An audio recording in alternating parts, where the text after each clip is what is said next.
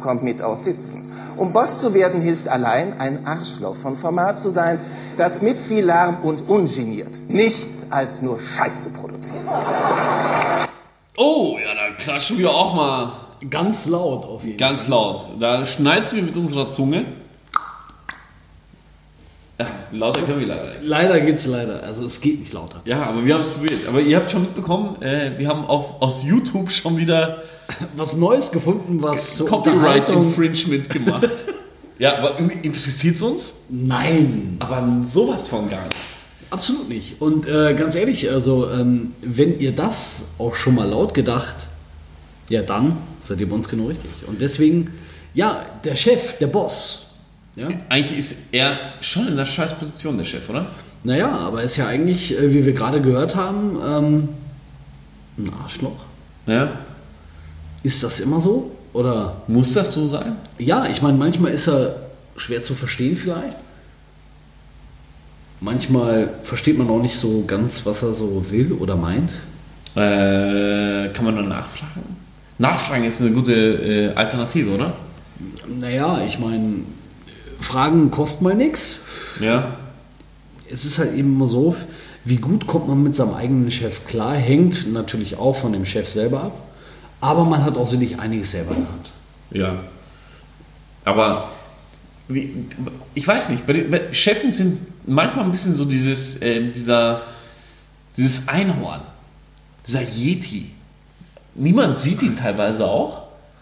Und es gibt Entscheidungen, wo man nicht ganz genau weiß, wo das herrührt. Und jetzt müssen wir sagen, dass er als Einhorn ein Wunderwesen ist, äh, der irgendwelche Sachen macht, wo keiner weiß, wie es eigentlich zustande kommt. Nee, ich sag nur, manchmal musst du einfach an seinem, Yeti. nee, an seinem Horn reiben.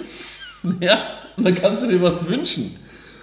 Für all die Frauen da draußen, tut das. Wir sind nicht als für den Podcast, die das irgendwie verurteilen.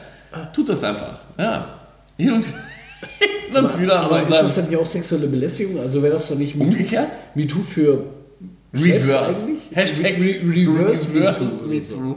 Nee, ähm, aber um, äh, um den Ernst der Lage zu erkennen, Chefen sind manchmal schon äh, Spezielle Wesen. Spezielle Wesen, unnahbar auch. Ähm, der Chef muss ja nicht unbedingt genau dein direkter Vorgesetzter sein, muss man dazu sagen, sondern äh, der Chef kann ja auch eine übergelagerte Position sein zu deinem direkten Vorgesetzten. Ja? Und äh, da kann es auch durchaus manchmal zu gewissen Meinungsverschiedenheiten kommen, was die Richtung des Unternehmens anbelangt und was die Richtung deines direkten Vorgesetzten anbelangt und deiner Abteilung, oder?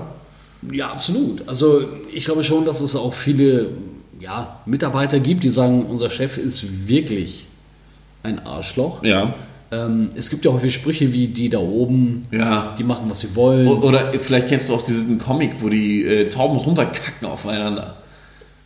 ah, genau. Und Ja. die Scheiße läuft immer schön nach unten. Genau, und die Scheiße Äh, läuft immer schön nach unten, ja. Und, und im Vertrieb natürlich ist man da eher, ja, man ist zwar irgendwo anscheinend wichtig, aber irgendwo in der Mitte. hierarchisch leider der, Aber selbst da sehr viel kacken sie von unten nach oben. ja.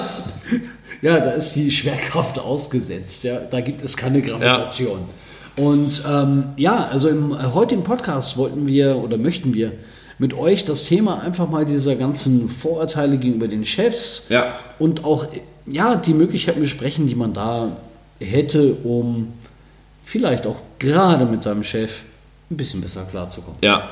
Ähm, eine Sache dürft ihr natürlich alle nicht vergessen, und ich habe das äh, Gott sei Dank relativ jung lernen dürfen. Die Chefen haben durchaus eine Verantwortung.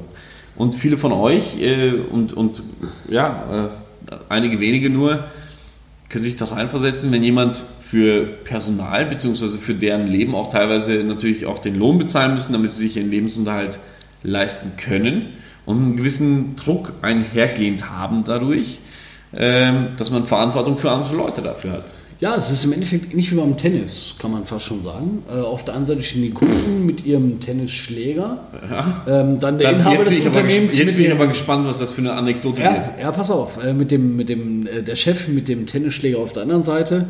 Ja, und irgendein Ball, der da hin und her gespielt wird, könnte auch dein Chef sein, der permanent Druck von beiden Seiten bekommt, der Vertriebsleiter zum Beispiel. Ja, der permanent irgendwo von beiden Seiten unter Druck steht ähm, und auch viel Prügel einsteckt. Was vielleicht auch durchaus erklärt, warum der Chef, dein Vorgesetzter, manchmal so agiert, wie er agiert. Hin und wieder wird er wahrscheinlich auch Sachen machen, die nicht zu 100% nachvollziehbar sind. Im ersten Moment. Aber es gibt äh, einige Situationen im Nachgang, wo man dann versteht, warum gewisse Entscheidungen getroffen worden sind, die man äh, aus Mangel an Informationen in Wirklichkeit. Und hier kommt, glaube ich, der entscheidende Punkt auch teilweise dazu.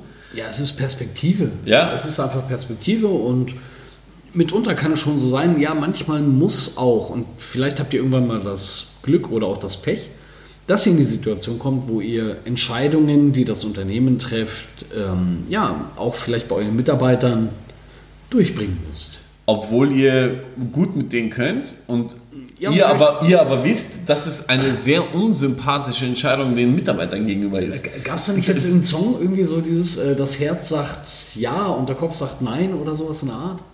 Äh, Und das hört sich Ja, ich habe da, ich Ey, hab, wir- ich ich wir hab, da mal ey. Radio gehört und ja, aber das ist in etwa die ähnliche Geschichte. Also wenn du weißt, okay, eigentlich ist das schwer zu machen und es wird einigen Leuten bei mir im Team wehtun, aber es muss halt nun mal leider sein. Ach so, so wie so irgendwie für mich hört sich das, so wie du das jetzt gerade gesagt hast, no, no means yes and yes means anal. Alter Schwede. So hat sich das jetzt angehört. Äh, so, so, so, so war es bei weitem nicht gemeint. Aber es ist häufig so, dass natürlich auch man, sobald man in einer Führungsposition im Unternehmen ist, ähm, ja, vielleicht auch Sachen machen muss oder erwartet die werden, unsympathisch sind. die man selber vielleicht nicht unbedingt zu 100 Prozent Mitträgt. so mitträgt. Ja. Aber es gehört ja zur Aufgabe. Und das kann natürlich immer wiederum bei Untergebenen zu, ja, ich sag mal, gewissen Unstimmigkeiten führen, dass eben genau das passiert, dass Vorurteile eigentlich angeheizt werden.